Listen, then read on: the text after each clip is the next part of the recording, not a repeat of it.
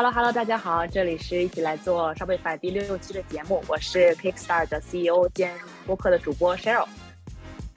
我们经常说的供应链不但是要便宜，最重要的是要稳定。但稳定你就要在长期具有这样的规划。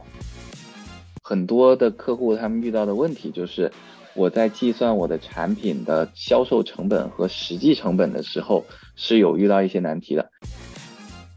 解决问题的前提是发现问题，你一定会发现问题，但是你一个月后发现问题或者一年后发现问题，跟当时就发现问题是很有很大区别的，因为你的损失会很多的。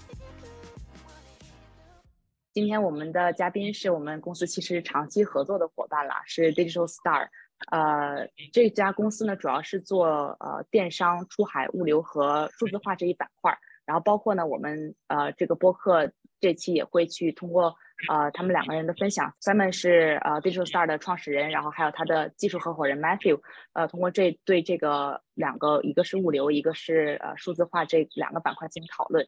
其实我自己在跟客人聊的时候呢，就尤其是电商的客人。在做 discovery call 时，经常会说品牌出海是有几个重点嘛？可能一个重点就是产品，然后还有就是网站，然后再一个就是引流。一开始我是以这三个角度，然后后来的话，我就呃在这几个板块里面又加了一个物流和一个是数字化。为什么？就是我发现有些客人他其实在成长过程中，能不能有效的管理 ERP 系统是很多大卖成长中间的一个痛点，所以它其实长期来讲是呃决定了品牌能否实现这个飞跃的一个。过程一个一个关键点，所以呃这次就很荣幸有请到 Simon 和 Matthew 具体来分享一下他们的经验，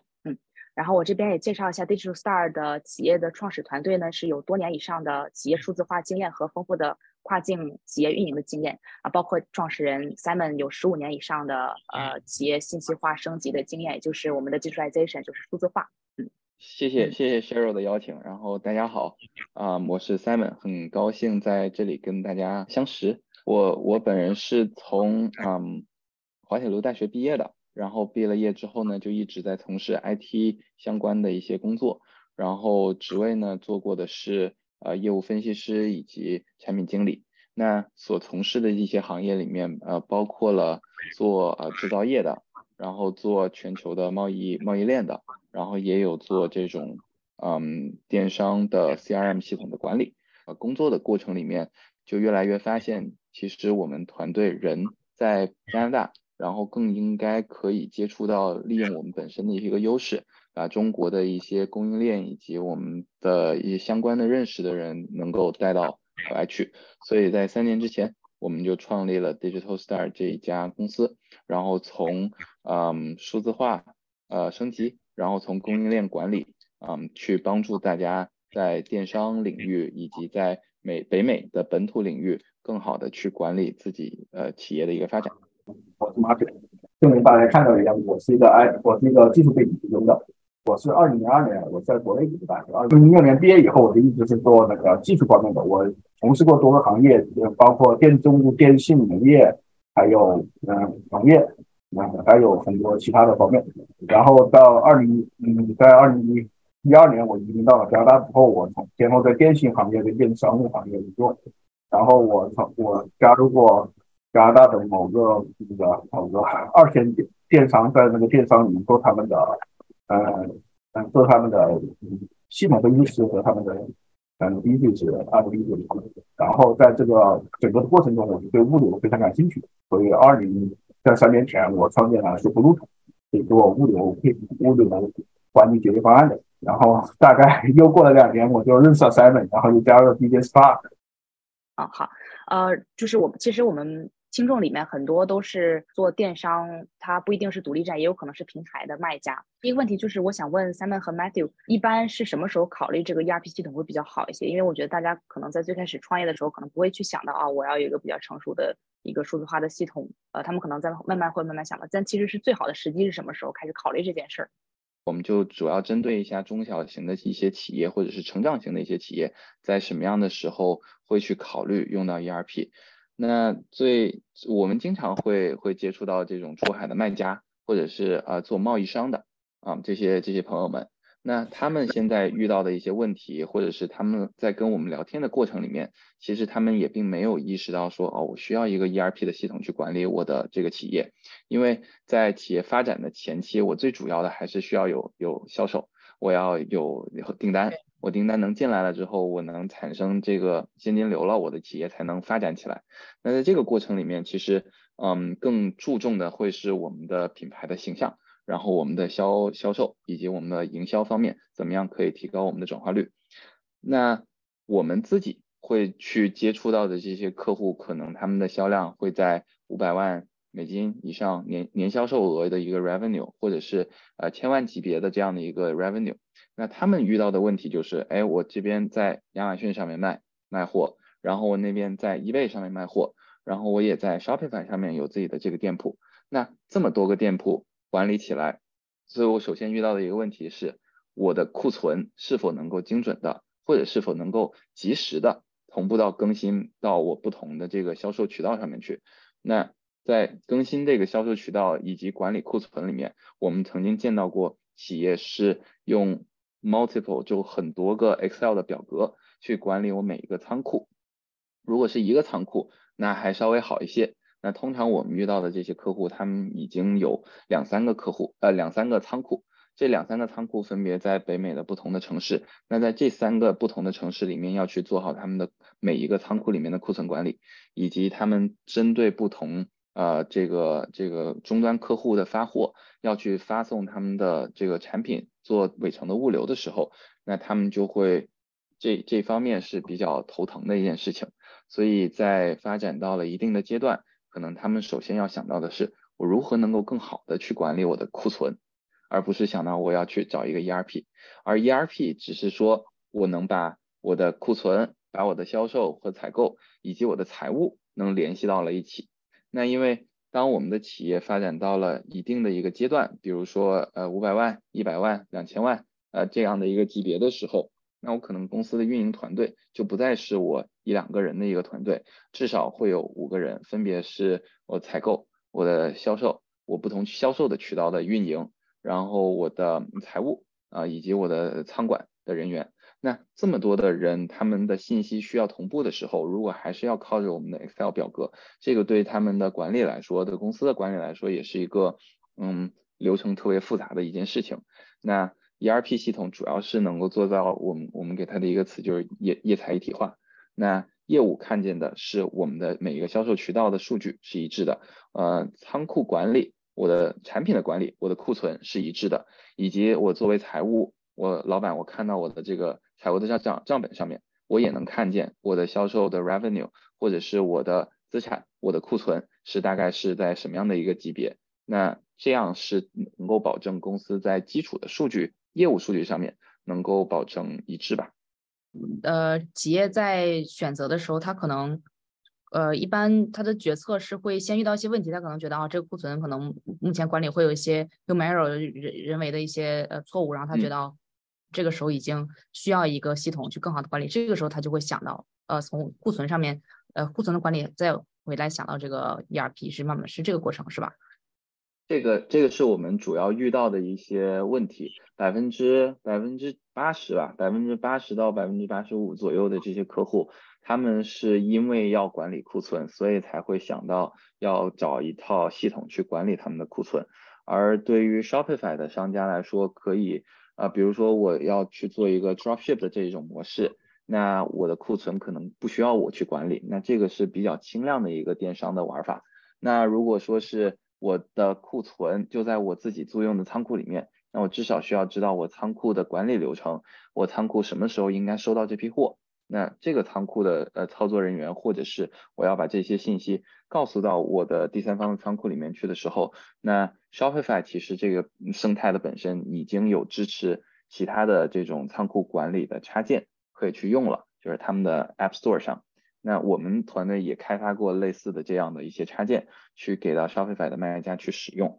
那在这个过程里面，其实也是比较单线渠道的，就我只要管理我一个店铺的库存也就好了。但是当这个情况或者说我们的销售渠道根据不同的战略配比的时候，多了出我们的亚马逊或者是甚至我们有一些客户是在 Costco、沃尔玛这些呃 vendor 的渠道去做销售的话，那每一个销售渠道他们对于库存的要求是挺高的，所以库存的准确度以及他们的呃库存的安全安全系数，这个他们也都得前期安排好。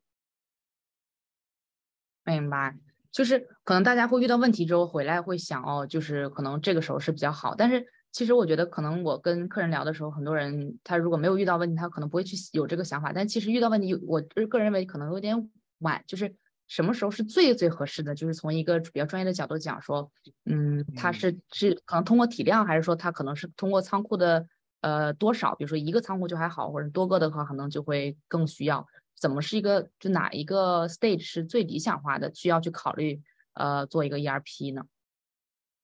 哦，我看 Matthew 有些想要分享的。对，我想从另外一个角度去分享这个事情，就是说 ERP 首先来说是，ERP 我们尽管我是技术出身啊，但是我们从来我从来不把 ERP 作为一个系统，ERP 其实是一套管理方法论，它只是以。但是管理方法论，我可以给你讲很多方法论的东西，但是你不知道落实。ERP 实际上是把方法论落实成流程，强迫不嗯强迫或者说引导你去走向标准化的一个过程。如果说从标准化这个角度而言，越早开始越好。但是实际上我们有各种各样的限制，比如说我们资金的、我们体量上的限制，我们做不到。但是这里面是分情况而定的。我我相反的，我发现本地商户可能我可以更晚的实行 ERP，因为我可以像三美说这样，我遇到具具体情况我再去实行。但是在正常的生意过程中间，因为我很熟悉本地的 business logic，我不会犯错，比如说合规性的错误我不会犯。这时候我去，我不去实习 E 实施 ERP，我手工完成，说不定也是可以的。但是，尤其是对那种远程操作的跨境电商来说，他实际上不了解美国美国的玩法或者加拿大的玩法，甚至美国的商家都不知道加拿大的玩法是什么。这时候，其实他很容易在他不忽略的地方出错，比如说 sales tax 啊，比如说 E A E H F 啊，比不管他不反而可能说你的库存什么的，全世界。通用的这种情况下，你不会出错，但这些情况下可能你会犯大错。这时候你引入 ERP，实际上你是引入的是本地的 ERP 实施团队的本地经验。去帮助你规避这些错误。第二个是，可能我你可以去找一个 sales 专家，找一个谁找一个会计师去帮你做，但是他不能时时刻刻在你的 daily operation 中，而系统是可以固化培养你的整个的习惯，让你按照北美的习惯做。可能你最开始不能理解，但是系统会帮助你去做合规，帮助，因为你一旦要做北美的生意，你面对的不是不只是 customer，你还有北美的呃 warehouse。还有北美的什么？尽管说他们可能也都是一些华人的企业，但是或但是他们扎根在北美久了，他们的作业流程其实大多数还是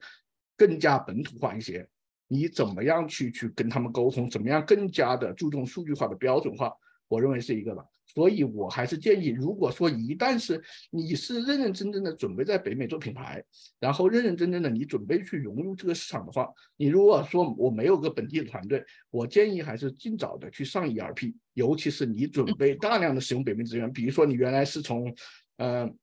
原来你是从海外仓发货的，从中国直接发货发邮政小包的。你现在想在北美建立仓库的时候，我是建议你早点做标准化比比较好，因为在北美仓库你会发现 barcode 啊、SKU 这些东西的标准化是非常重要的。一旦你没有做好，前面是手工处理，一旦发生什么变化，比如说你要从 A 仓库转移到 B 仓库，因为你。不管是体积过更大了呀，还是说成本上的原因啊，你会发现迁移是一个痛苦的过程，而业务是不能停下来的。我们有很多很多的系统，并不说它怎么着好，就说这个系统并不说我这系统不可替代，只是我替代的成本太高，所以我一开始建立好一个好的标准，才可以去做后续的优化呀什么的。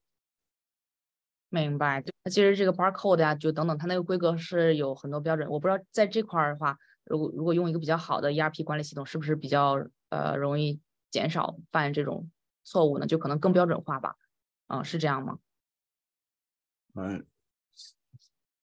下面你说哦，是这样，但是实际上在说，在 ERP 的时候，有时候我们去，有时候对客户来说，客户有一些地方不能够理解我们，或者说你们为什么要数据定的这么严格？为什么不可以宽松点？实际上我们是为了他们好，并不是说我们图省事要去这么做，因为你去对接不同的仓库的情况下，你要去在多多种业务、多种。第三方服务之间切换的情况下，我们要保证一样的数据标准，才可以帮你做各种各样灵活性的适配。灵活性永远跟标准性是有一个相辅相成的过程，而不是说我灵活了，我就可以随便怎么干，那样是肯定做不成一件事情的。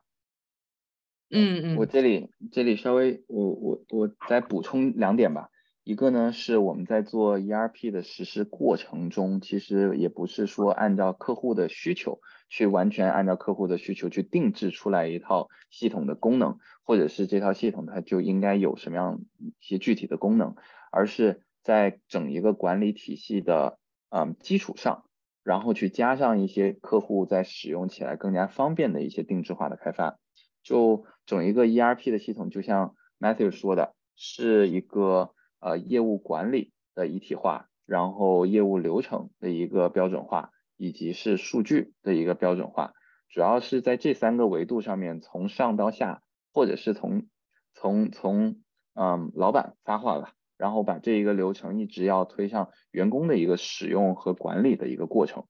嗯，所以基本上我们在实施的过程，或者是我们在开发的过程里面，嗯，更多的是会要去跟。嗯，这些商家的老板去谈，说他们去跟他们沟通，亦或者是他们的业务负责人去沟通，让他们去得到，呃，就我们需要得到他们的支持，然后这些事情或者整一个管理的体系才能在他们的内部员工里面去去得到实施。嗯，然后我举个例子吧，举个例子，比如说刚才我们提到的 barcode 这件事情，嗯，企业的内部。我可能有自己的一套产品的 barcode 的标准，呃，我的我的 SKU 的标准，但是这套 SKU 我在平台上面，亚马逊可能我的产品的 SKU 号会跟我自己内部管理的 SKU 号会不一样，啊，然后或者是我上了 Wayfair 之后，我这一套 SKU 也会跟我自己产品内部系统内部的管理不一样。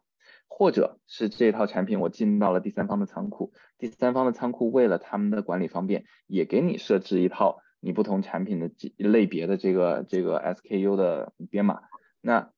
如果你的渠道多了，包括你的销售渠道、销售平台、你的啊仓库、第三方的仓库多了的话，那对于呃企业的运营者来说的话，那我可能就是需要有一张很大的一个 Excel 表格，把我所有的 SKU 都做一个。呃，相对应的对应关系表，那这种对应关系表，其实在系统里面也就是一个一个数据的一个匹配的操作了啊，所以这个是其中的一个小功能吧。嗯嗯，明白明白了。对，尤其是我觉得在多渠道这块儿可能比较重要，因为呃很多卖家会会多渠道，就是呃当然一般可能会从一到两个渠道开始做跨境，那可能慢慢就变成又有独立站，又有这个平台，然后也有 B to B。呃，等等这一系列，而且我还想问的一个就是说，呃，地区有没有影响？因为呃，有些客人他是有多个海外仓，就可能在英国、澳洲都有，不只是北美这种情况，他也可以用同样一个 ERP 了，就只要 set up 好之后。对，因为嗯，像刚才我们讲到的，就是一套 ERP 的系统，它在管理流程上面最终最核心的其实是财务的板块，我需要知道我每一个渠道或者每一个市场。我分别的销售额是什么样子，然后我产品的一个流转率是什么样子，我的利润率是否能够得要得到保证，甚至是我不同的平台上面对于我的呃税收的制度也会有不同的这个标准。那嗯，因为 ERP 系统也它也是针对多个多个国家，然后可能是需要在不同的国家里面有自己的税务管理的体系，那这些是需要在系统里面去完成完成的一些功能。那也涉及到了我们要去对不同的国家的财务、呃税务方面的有一些了解。嗯，我们我们我在我们在。做一个 ERP 系统时，我们永远是首先第一步是总体的咨询，然后是设计、分布实施，最后再总体交付。因为我认为 ERP 系统其实最大的价值就是 ERP 服务商最大的价值就是咨询环节，尤其是对于跨境的电商，哪怕它是美国的、加拿大都不同。我们就举一个很细节的例子，比如说物流的例子，在中国我们有很多的四通一达的物流，中国是个物流大国，但中国的物流是非常简单的，我们除了啊。除了什么新疆、西藏这些边远地区之外，我们可能就是一个统一的价格，一个 flat rate。但是在北美，你 UPS、FedEx 每一家的价格体系是非常复杂的，可以复杂到说，你哪怕是一个物流老手，你也很难通过一个两个邮编或者一个地址，你就去估算这个包裹的重量。这这时候我们会有很多的 multiple 的 corridor、multiple warehouse、multiple 的 multiple 的渠道，然后这时候我们有各种各样的 operation 的费用，各种各样的协品费，各种各样的附嗯。那个嗯，就是附加费，还有跨境的话，还有各种各样的物流的费用。但你跨境的呃不是物流费用，税费，关税，税费，关税。进入美国，你又有各种各样的什么邮政小包，各种各样的报税方式，所以你要从诸多的中间寻找出最优路径。这个东西不但是一个系统，而且是你要深刻的去理解。这个东西我们是怎么找的？不是我想当然的，从最近的年发就一定可以得到最便宜的价格。这些些的，这需要我们和客户去了解他们的真实需求。但是，所有的信息系统绝对不是说你线下怎么做的，我帮你搬到线上来做一套系统而已，而是我根据你线下的流程，根据你真实的需求和你的痛点去改进你的流程。得到的流程一定是优化过的流程，这就需要你的咨询团队非常熟悉他们在做什么和你要做什么。所以很多有的时候我们会碰到客户有抵触的倾向，我一直是这么做的，为什么要这么做？这时候我们得花很长的时间去 ex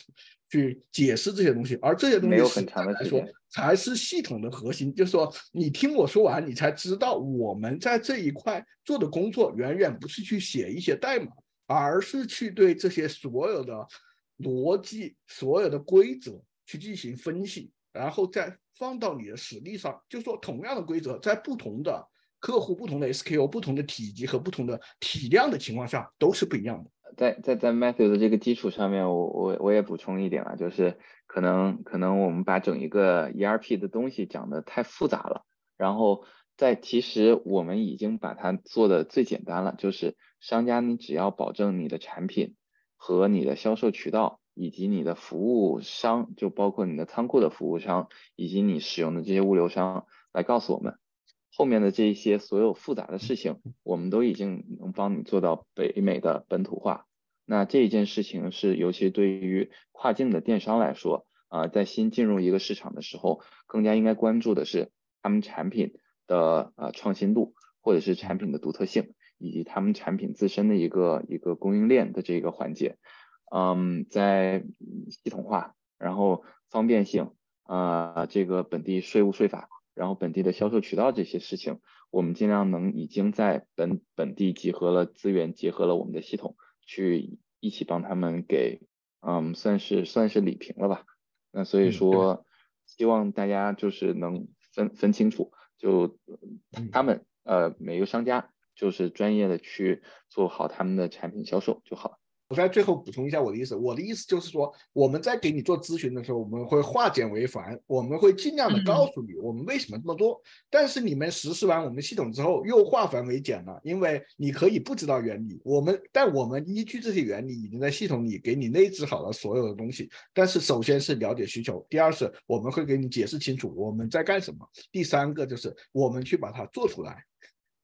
呃，Digital Star 作为一个公司的话，或者是呃去做这个 ERP 系统，呃去优化之前呢，可能会需要一些信息，然后这个卖家会提供一些信息，然后提供一些呃触点，就是 Touch Point，可能把这些数据收集起来之后呢，我们这个呃其他的优化都是内部进行，然后他可能最后会拿到一个比较呃他就是非常完善的一个系统之后，他可以看到哦，呃我我是哪些成本呐，包括哪些呃收益，然后包括我的 shipping 是呃多少钱，就是他在每个板块中可以非常清晰的看到，呃就是通过这个软件是吧？嗯嗯，对，还有第二点就是说，我们会给你提供一些信息差的服务。什么叫信息差的服务？就是你在远处，比如说我们在远处，我们都知道北北美有 Big Four，有四大，有 FedEx，有 U，在美国就是 FedEx 有、UPS，嗯嗯，USPS。但是你不知道北美还北美还有 Sendo，北美还有像尤里尤里这样的。所以说，我们会在针对你的各种情况，我们会给你推荐本地你不知道的其他的服务商，去进一步降低你的成本。但这些的服务我们也会内置在系统里。所以说，也不是说我们一个 ERP，ERP 首先实施的过程就是说对你进行定制化的过程，它不是一个完全的定制化，但它一定是根据你的需求进行裁剪的一个过程。嗯，明白。而且我还发现，就是 Simon 的客人，包括我这边的客人，有一些就是重合度比较高的，可能是这种呃大卖，就是大件的呃嗯卖家，就是他可能会呃产品比较重一些，家居类目呀，或者他呃需要海外仓，就他一定需要海外仓。首先他不能是空运运到客人手里。呃，有没有就针对这种客人的话，他可能会有一些不一样的嗯需要注意的点，还是说他可能就做这个呃 ERP 整个优化过程可能跟别的是一样的？呃，就大件小件的这个差别有没有这种？或或者或者我我我想把这个问题，如果是可以拆解的话，嗯，把 ERP 如果从这个地方给给剥离开来，我们就只说它的供应链管理。就如果是大件和小件，它可能在具体的业务层面，它在产品的销售的数量上面就已经有不一样了。然后有的可能它更加关注品牌，那它可能 SKU 会比较少。但是它每一个 SKU 都做的比较精品，那这个我们可以管它叫精品店。然后如果是它的 SKU 比较多，做的是这种铺货的，那尤其是像我们做服装的一些行业，做化妆品的这些行业，一个一个产品的类目，它可能 SKU 根根据变种就已经能出来很多个不同的 SKU 的编号了。那在管理这些 SKU 的多的呃繁多的这种的业务，又是另外的一套管理方法。那呃至于它是否在大件上面需要用到了海外仓，或者是他什么时候应该使用到了海外仓，这个事情其实跟他们的本身在选择货代，就是尤其是跨国的货代上面的这个服务商是有关系的。有的货代可能你是两个星期的一个船期，那这个可能是我们比较常见的这种一个货柜从中国运过来，然后到美国，那在按照他们一个。产品本身的一个周转率，库存的一个周转率，有的呢可以是一个星期，有的可能是一个月，这样的一些不同的周转率，每一个商家他们会用到自己一个管理供应链管理的一个预测的方式，去预判他们到底需要有多少的一个安全的库存，呃前前期的就放到北美这一个啊，他们管前置仓也好，或者就是一个本土仓也好啊，反正就需要有一部分的库存是需要放到销售地的一个市场的。那至于放了多少，以及怎么样去安排这些呃货量，呃是，嗯，这个也也根据中间的这个传期去决定的嘛，或者是运运期去决定。我们能看见有呃，尤其是疫情的过程里面，产生了一个大量的一个大量的一个呃变化，尤其是国际物流上面产生了一个比较大的一个波动。我们知道，可能这疫情刚开始的时候，二零二零年这个一个货柜。呃，或者一个一个货柜都已经到了到了两万多美金的一个价格，这个是之前的一个十十倍了。那那这个原因也是因为说啊，我作为商家，我需要提前布置的我的库存到北美这边，但是我原来可能只需要有三个月的一个库存，但是因为现在有了疫情，加加上中间的这个全全期的不不确定性，那我的这个库存就变成了六个月，或者是有的甚至是一年？所以，所以这这里面就会涉及到了怎么样去使用这个供应链的管理，以及你的供应链管理的这一个体系是是否符合你们企业的这个产品 SKU 的这个发展，可能在这个结合上面来看的话，会比较全面一些。嗯嗯，对对，尤其是疫情那个时候，我我回想我自己买买东西的时候，经常会看到哦，直接就是断货呀，就等等，那个也是没有办法，就是可能。很多人都会受到这个的影响，就是如果要是说这种事情再次发生，如果是呃商家怎么能更好的去准备呢？就是也也还是说，就是可能遇到这种呃就天灾的话，其实可能没有办法去很好的准备，就是从供应链管理这个角度。在我疫情期间，我们遇到的这个是非常多的，所以我们其实，在重对于重要的单品方面，我们一直有个叫做第二供应商的概念。嗯，第二供应商其实你可以在很早很早的供应链管理中就有，但是第二供应商它一定有一个原则，就是说它的整个的物流走向都是不同的。比如说我的第一供应商在中国的话，我第二供应商可能就在北美，或者说在中南美洲，在不依赖国际物流的、不依赖航运物流的地方。虽然说我的物流成本会高一些。但是如果做过独立站的人都知道，如果 out of stock，它远远不只是采购成本的 difference 的问题，它会对 SEO 对整个的广告投放有重大的影响。所而且很多时候客户一旦流失，可能回来的成本会非常高的。所以我们会有一个第二供应商永远会有一个备案，对我我们重要的产品。第二个是，如果我找不到相同的 SKU，我可能会有备用 SKU 这个概念。然后还有的时候，有的时候说实话，如果说真的我一下解决不了库存问题，我们也曾经提做过提提价保库的问提价保库，就是我们防止 out of stock，我们会提高价格，降低它的出售频率。嗯，呃，我再说一个我们最近的一些发现吧，就是因为疫情的这个事情，如果说是这个天灾人祸啊什么的，嗯。嗯，在在采用 Six Sigma 他们的一个管理体系里面，可能这个就是属于我比较呃这个比较靠边缘的一个概率发生的一个事件。但是由于因为已经发生过了，而且是近期发生过了，嗯，再加上其他的一些因素，我们会看见有一些商家，如果他们自己本身是一个有有供应链能力的，嗯，他们已经在把一些工厂呃选在了墨西哥。这个会离北美的一个市场的销售会更加近一点，然后因为我们也接触到了这些商家，在他们的呃工厂的制造方面，如果是放到了墨西哥的话，会确实在制造的方面跟啊国内嗯就是中国大陆这边会有一些不一样，不管是这个速度啊，还是这个效率啊，还有机器的这个这个呃工人的使用呃熟练程度啊这些方面，但是至少在墨西哥的一个厂址。能够保证在北美这边的一个供应链的呃稳定，嗯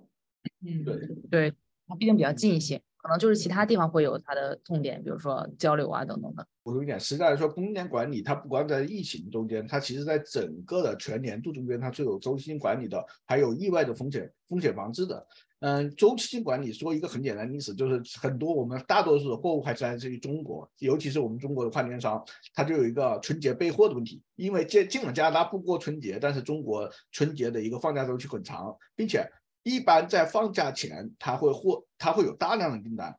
那么他复工之后可能不会及时交付你的订单，因为你不可能不是他的一个大客户，或者他实在生产不过来了。第二个是春节之后的集中发货，你也可能没有柜子或者没有船期，这是我们常规的管理，就是我们要提早备货，一个是春节备货，一个是 Black Friday，还有圣诞节的那个备货，这个备货周期比较长，也并且比较紧急。第二个是春节备货，我们要在春节这就是工中国工厂停工那段时间要把库存备出来。第二个是。加拿大和美国实际上经常会发生的常见案例有，比如说加拿大的太平洋铁路大罢工，经基本上两三年有就有一次。这时候你如果说我常规是在西海岸上岸的，你就要考虑从东海岸上岸。但是从东海岸上岸不光是运费的 difference，还有它经过它的经过巴拿马运河所需要的时间，这些所有的因素都要考虑进去。这样子你才可我们经常说的供应链不但是要便便宜，最重要的是要稳定。那稳定，你就要在长期具有这样的规划，而且经常会得到这样的消息。比如说，你我如果知道加拿大邮政要罢工，那么我可能早期的系统准备就要随时可以切换到 UPS 和其他的，这样相应的账号、相应的系统对接，我们要全都要 ready。这个事情就说，就我们对于供应链的管理，一定是一个是应急的突发事件，第二个是可预期的事件。还有第三个是周期性的事件，我们都要准备好。比如说，我们的什么是季节性的商品？这个季节性商品的缺货周期的问题。对，对，尤其是就是在这个呃刚才 Matthew 说的几个里面，就是旺季来临之前，这个是比较我觉得大家每个每年都需要关注的一个点，而且就是它是一个季节性。所以大家一般可能会比较怎么推荐呢？是可能提前两三个月就会去开始考虑，就是开始准备吗？还是说主要还是根据那个 ERP，可能它里面会有一些推荐啊？就说这个时候你要开始备货，怎么样能运用呃 ERP 或者是物流管理更好的计划这个 holiday 的这个 sale 呢？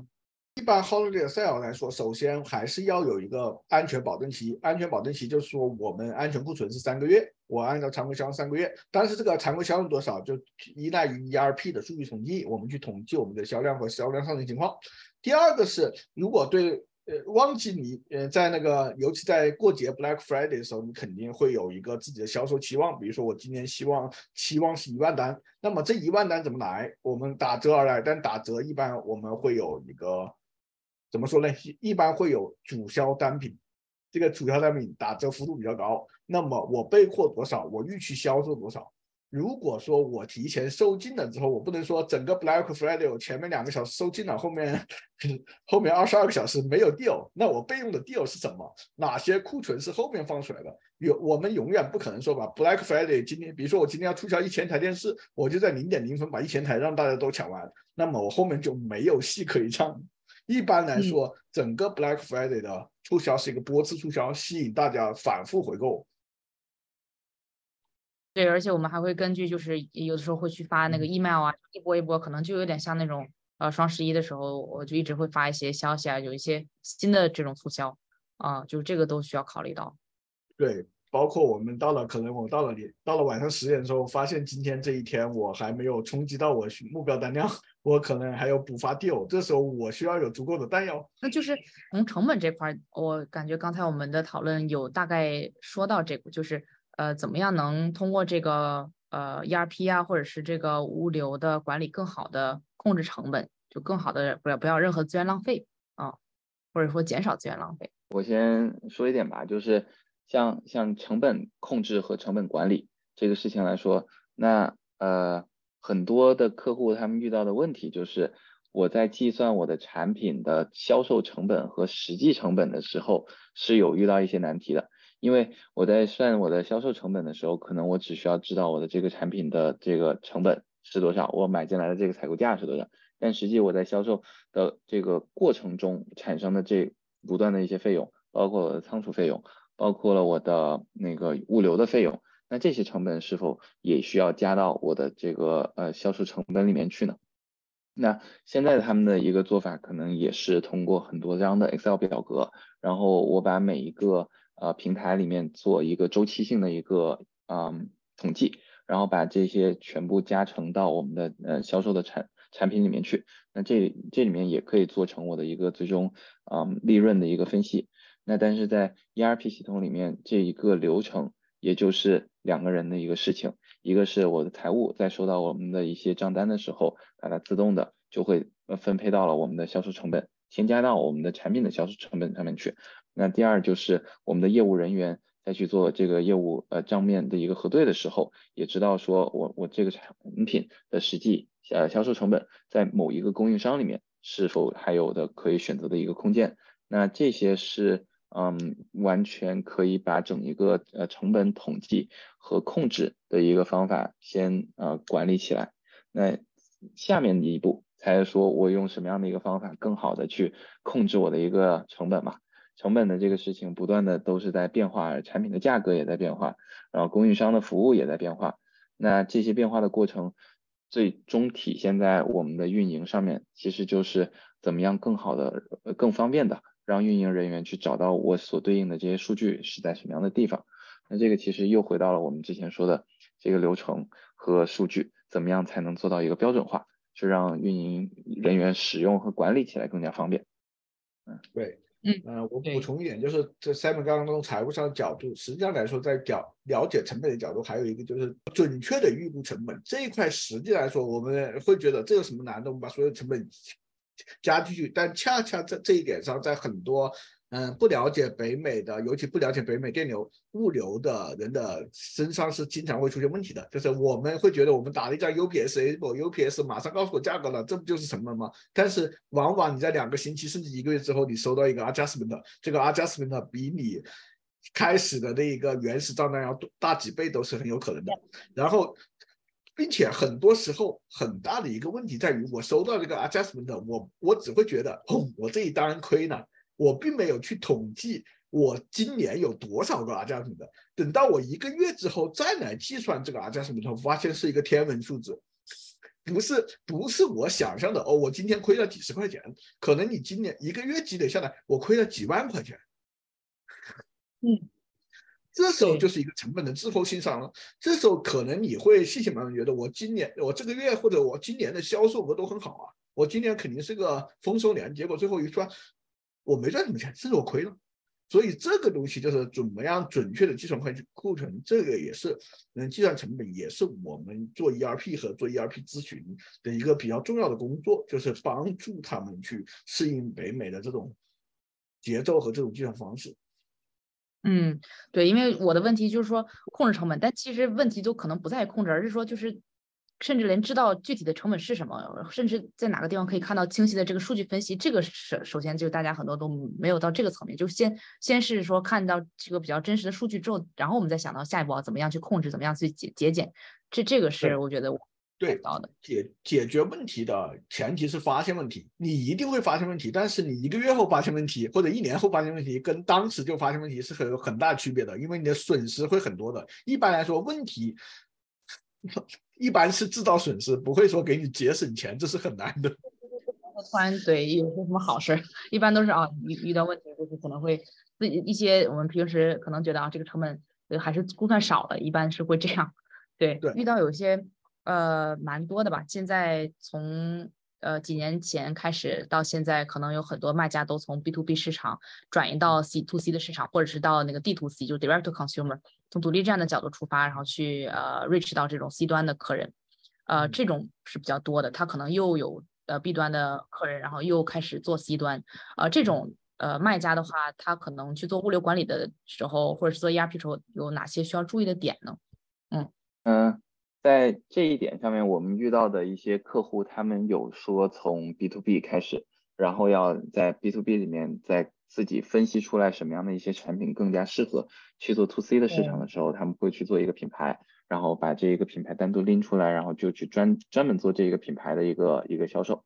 嗯，也有遇到过是做 DTC 的这一种，然后原来是做线上的，那但是经过了一段时间之后。然后也发现北美这边的一个流量到达了他们的一个顶点之后，他们也会呃走回线下的这种传统的这线下销售，或者是嗯渠道销售的这种形式。那这两种形式其实到最终就会融合成为在北美这边的一个销售生态，肯定是一个多元化的，肯定是一个多渠道的。然后你在线上有线上的一个销售，有线在线下有线下的一个销售。嗯，那线下的一个销售其实主要掌握的。是可能我要管理我不同的一个渠道的买家啊，我要做一些 stakeholder 的管理，我要用起来我的 CRM 去知道每一个买家他们的需求是什么，然后有很多时候呢，呃，这个需求直接反馈到我们的啊销售的这一边，那我们的销售又会直接把这个销售的信息或者销售的一个需求啊传回到我们国内的工厂或者是供应商这边去直接去生产和制造，但在这个过程里面可能就会有一点说。我听到的这些销售的需求，是不是我一个真实的需求？有可能它是一个表象的一个需求，但还有一个呃隐藏的一个含义，就是我作为销售，我可能需要跟我的采购去沟通。在我拿到了一个销售需求了之后，对于我们的供应链管理，这个 SKU 的标品化还是呃这个非标品化？那是否方便和符合我们企业在发展过程中的一个供应链的管理？因为就像我们刚才也提到了，我的 SKU 越多，那我肯定要造成我的管理成本也就越大。那这里面会有更大部分的是体现在我的隐性成本上面，这个是可能作为我的一个一个销售人员或者我的一个采购人员是是看不到的。但是我在每个周给老板的汇报上面，我肯定要把这些信息呃透露给老板。那老板在作为一个决策层的时候，我去哪里找到这一些隐性成本的一个数据，或者是，嗯，我我去哪里找到我带来的一些后续的一个影响，这个是他们的一个感性和理性的一个一个认知的一个结合。更多的老板可能可能就是，哎，我我知道这个凭借我们的经验是是能做到或者不能做到的。但是在使用了一个数字化的管理体系之后，可能我可以找到一个数据数据去支撑我的这一些感性的一个想法，这个对未来长期的一个发展是肯定是更加有利的嘛。那这个是在 B 端的方面的一个一个啊，我们我能想到的一个点，就我们客户遇到的一些问题。然后在 C 端的这一方面，可能更加重重要的是刚才 Matthew 提到的，我的库存。在哪一些渠道里面，到底要部署多少的库存？然后我每一个渠道上面的一个流量，我流量的转化率，那这一部分可能 Cheryl 更加是专家了。就是我们在 marketing 的渠道，我可以投放哪些的渠道，然后哪一些的转化会更高一点？那我是不是在下一个季度我要更加的呃投放这些广告的这个加大这个投广告渠道的一个投放？可能这一点是跟 B 端的销售是。呃，会是不同的一个思维思维方式吧。但是在供应链的管理上面，我觉得这个体系是一致的。所以以供应链作为一个平呃这一个底层，然后以财务作为一个底层的话，那不管是你在什么样的一个渠道去分析，对于老板去做决策来说，都可以提到一个很大的一个帮助。这样的客人他关注的不只是产品本身，他可能会看这个品牌整体的调性、整体的价值价值观啊，包括它一个什么形式体现出来。呃，比如说这个产品的 packaging，然后他拿到这个整个自己的体验，包括它的 shipping 是多长时间会到，呃，所以 B to B 在转型的时候会遇到这些问题，然后反倒是，嗯，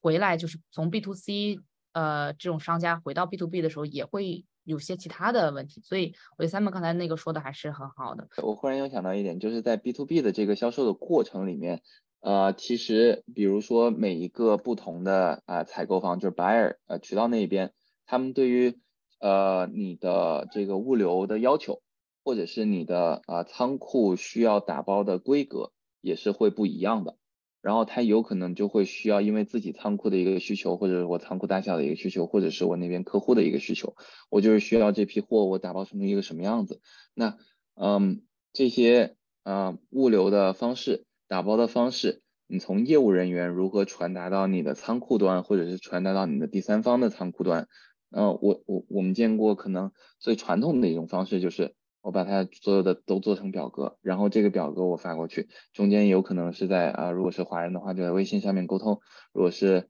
这个新人的话就是在邮件上面去沟通，然后每一个邮件每一个包裹我就是一封邮件，那这样的一个形式其实很容易会造成一个漏单或者是漏打包，那我打包发发多了，呃发少了。还好，我这边商家至少我这边收到的钱和我发出去的货，对我至少钱是能保障的。但万一你发多了的话，这对企业的发展呢也是一个损失嘛。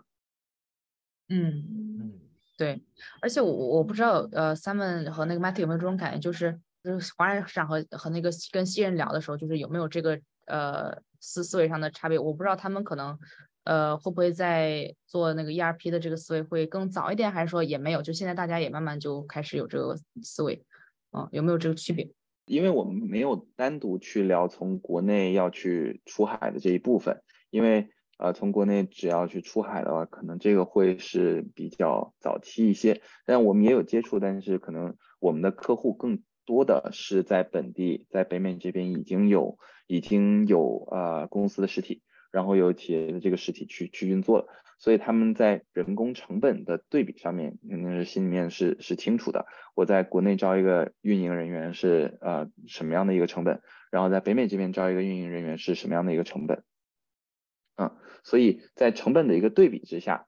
那很有可能就是国内那边我需要去完成的一个任务，我招一个人比要我上一套系统能直接看到的一个成本对比。是很直观的，我招一个人可能更便宜，就是这样的一个，就是这样的一个一个观点。那如果是往长期的这样去去做的话，不管是在我们的呃体系管理，然后可能是本身在用工成本上面，那对于北美这边的一些商家，他们是更能知道说，嗯，我的这个成本本身就挺高了，所以我在管理的效率上面，或者是工具上面，只要是有工具。嗯嗯，先扔给我，我先试看一下这些工具到底对我们的帮助有多大。那这个对他们的接受程度来说也很高。那但是在整一个 ERP 的系统里，这这个市场里面，我刚才第一个就提到了我我原来做过的呃老东家这个 SAP，但是这个 SAP 其实更多的是适用于世界五百强的这些企业。那嗯，这些企业在整体的数量上面来说，只能占到了整一个商业生态体里里面的很小很小的一部分，更大部分的人是需要有一套更加亲民，呃，体价格更加更加能接受的这样的一套 ERP 的系统。而我们在呃这整一个这个系统开发以及 ERP 实施的过程里面，嗯，所选用现在的这个叫做欧度的这个系统是比较好的。呃，结合了在功能实现以及在价格方面的一个结合。嗯，对，因为我知道 Simon 这边其实是欧度的呃官方合作伙伴。等一下我会在啊下方就打下来 ODO 的这个 ERP 的系统。它是怎么样的流程呢？比如说，如果我是一个在呃北美呃有几家线下门店，或者是我做 B to B、D to C 结合，然后我现在觉得我需要一个呃上一个 ERP 的系统，呃，Simon 这边是怎么样的流程呢？就是它需要提供什么样的信息，包括整个时间线是怎么样的呢？嗯嗯，我们会在我们会在一开始在接触客户的时候，大概有一个呃这个这个问题的表单吧。第一是你的哪些个渠道上面去进行你的产品的销售，然后是什么样的一个业务模式，是 B to C 呢，B to B 还是 D T C，还是说我只做这种 cross dock 的，我我这个呃只做转运的啊也有。然后啊，那你的仓库，你在是有自营的仓库，还是说你有第三方的一个仓库合作方去完成你这个履履约或者是产品的这个嗯呃存放？然后还有就是你们在使用的物流服务商上的。是哪几家？然后是哪几个呃这个 shipping account？那这些就已经能让我们评估出来你在整体的一个 ERP 实施过程啊。还有一个，还有一块是财务，就是财务你现在是怎么样去管理的？比如说更多的呃客户他们用的是 QuickBooks，那 QuickBooks 它能实现的一些功能是否能够被嗯这个欧度很好的给替代掉，或者说能够包含掉呃 QuickBooks 里面已经有的这些功能？那所以说整一个从啊采购、销售。库存到财务这几大板块啊，我我们会做一个比较详细的一个分析，然后分析完了之后，呃，就开始去做我们的一个整体流程的呃设计，那流程的标准化，然后会跟客户去讲，呃，展示整一个流程的标准化里面，他们需要去做哪一些的一些改变，那这些改变就是在整一个数字化转型里面，关键在于数字化的转型，关键在于转。就你转，有可能是转你的业务，有可能是转你的管理方式，也有可能管理呃转你的这个人员的配备，这些都可以在呃我们整一个系统部署的过程中去跟客户携手的去把这些转型转到位。那到最后就是除了设计的阶段，那就后续的就是我们的 IT 的系统的开发，然后我们的测试，那还有最后就是保证他们每一个客户的。呃，这个团队以及团队的使用系统的人员上，能够了解这个系统应该怎么样去使用。那这一个的呃培训，我们也会去做。那到最后呃系统上线了，那整一个人员在使用系统或者在熟悉系统，整一个业务跑起来的这个过程，嗯，我从我们观察到的可能是呃两个月到半年的这个期间都有，嗯，取决于我们的客户团队有多啊主动的。去完成这些的事情。嗯，对对，包括就是呃，可能有多少个 sales channel 啊等等，而且呃前面的这个 consulting 过程，就像 Matthew 之前说的，就是这个呃 discover，就是说我们需要什么样的一个流程，这个最最重要的，就是这块如果不清晰，后面就是也也会走些弯路。嗯，对，从我们整一个从接触到呃客户或者是跟客户达成一个协作。到最终系统上线，我们现在整体的最佳的一个呃使用方式的话，大概就是两个月的一个项目实施的周期，两个月把客户的数据，然后业务，然后流程都统一化、标准化，然后放到系统里面去，让业务给跑起来，然后大概这这两个月的时间是能够完成我们现在整一个 ERP 实施的项目的。嗯，对，而且我们之前跟 Simon 合作的项目，可能主要是呃，在这边的商家，他有些呃线下的实体店，他的一些销售渠道在线下和线上的结合，还有没有一些其他的客人就比较适合做这种 ERP？就是比如说呃跨境大卖，他可能没有这边的实体店，但但其实他可能也是需要这种呃服务的，是吧？你可能如果我们把客人分几种 profile 的话，嗯，我们正在做的这些解决方案里面，主要就是针对贸易商和电商的。那所以说，在北美这边，你要进行一些销售，然后去做你的财务的合法合规啊，然后你的本地的仓储和物流，那这些事情我们都是一从一条龙这样都做下来了，包括了我们的物流的对接，物流服务商的一个对接，然后仓储服务商的一个对接，以及电商平台的对接。那这几个啊系统之间的对接是可以随着我们客户的一个需求。而去给他们负责去部署、安装以及做一些定制化的开发的。我们除了欧度的标准服务之外，我们还有欧度这真在欧度的周围，我们有一片自建的生态，就是去支持我们的欧度系系统的。所以我们在这一方面有一个交付速度一些个性化的。呃一些定制化的解决方案，我们已经解决方案化了，并不是说我们每一个项目都是从零开始去 build，我的解决方案会更加高效而且比较稳定的去为客户服务，这是第一点。第二点就是说，我们对所有客户的整体咨询，不但是说去了解你的需求，而且会针对你的需求给你提出建议和实施的方法，就是说去帮助你优化成本。这一块是在所有的服务里面都会有的，就是说我们会告诉你一个可能会给你提出一个建议，一个更好的时间建议，但是取不取、采不采纳还是取决于你。但是我们都会这一块，我们都会去尽力去做，然后去把它通过系统化去帮助你去。实现那个，包括像 Simon 说的两个月，但是实际上来说，电商业务或者说贸易商业务是在不断发展的。我们的系统不但是说我们去满足你今天的需求，可能我们还会留下一些接口去满足你未来的需求。因为实际上所有的电商无论在哪一个阶段，它的业务其实唯一不变的就是变，就是说它永远在变化，它不可能是一成不变的。对，而且我听下来之后，我感觉就是这个呃，做数字化呀，然后做呃 ERP，包括物流管理这块是非常非常重要。但是我反倒平时接触我们这个电商生态圈做专门做这儿的不多，我不知道是不是现在可能如果有这样需求的卖家都会去找一些，比如说四大，就他可能会大点咨询公司他们去做这些呢，还是说还是说可能我有些在国内的公司会做做这个业务呢？好像比较少做这个，嗯嗯。这个我们国内也有很多的一些做 ERP 的 SaaS 的软件的，比如说店小蜜，然后马帮 ERP，或者是这个呃这个积水潭啊，这个尤其是针对不同的这种类型吧。但是多多少少来接触到我们的客户的这我们接触到的客户，嗯，不少也是从这些 ERP SaaS 版本的 ERP 里面嗯转型出来的。那最大的一个呃痛点就是，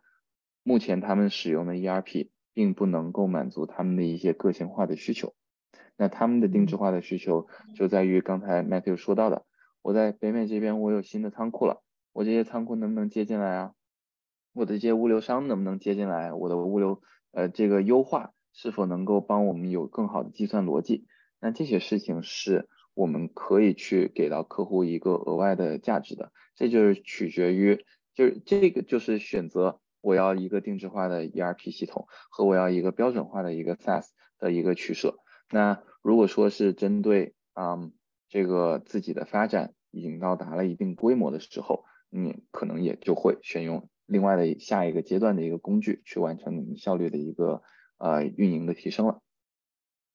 明白，就是定小蜜啊一些的，可能我我听过这些名词，但是它可能自定义会比较差一些啊，可能到发展一定体量的时候，它就会需要一些更自定义的一些功能。嗯，对，因为你所有尽管你都是跨境电商，但是根据你的品类啊，根据你的各种客户的情况不同啊，实际上你一定会形成自己的内部流程。你当然我也可以说我去适应系统流程，但这个就。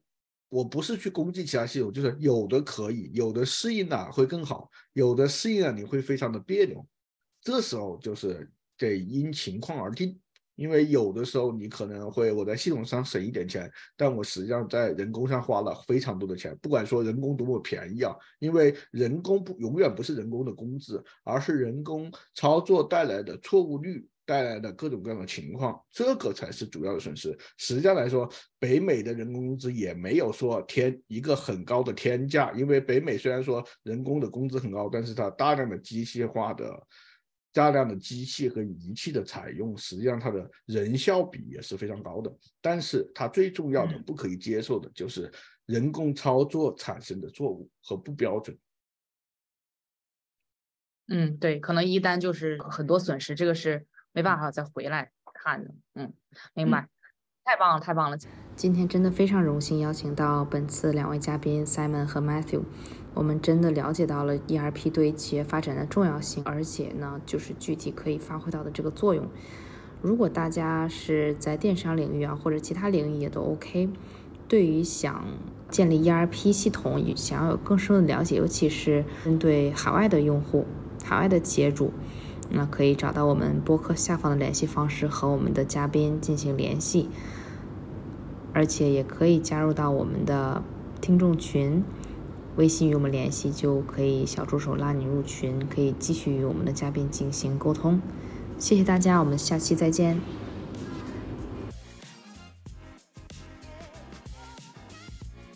Hello Hello，这里是由独立站专业出海 agency Kickstar Ecom 举办的播客，一起来做 Shopify。我是 CEO Cheryl。如果你已经在亚马逊或其他平台经营跨境店铺，如果你已经在国内有自己的工厂、供应链或者是电商品牌，如果你已经有自己的独立站，但是却需要帮助优化你的转化率，欢迎关注我们的播客，加入我们的社群。我们希望助力你的品牌走向世界，给世界带去更多幸福感。独立站业务咨询可以添加我们的微信助手 k i k s t a r t 下划线 e c o m，注意是 Kickstart，但是没有中间那个 c。K i k s t a r t 下划线 e c o m，欢迎大家，我们微信和播客见啦！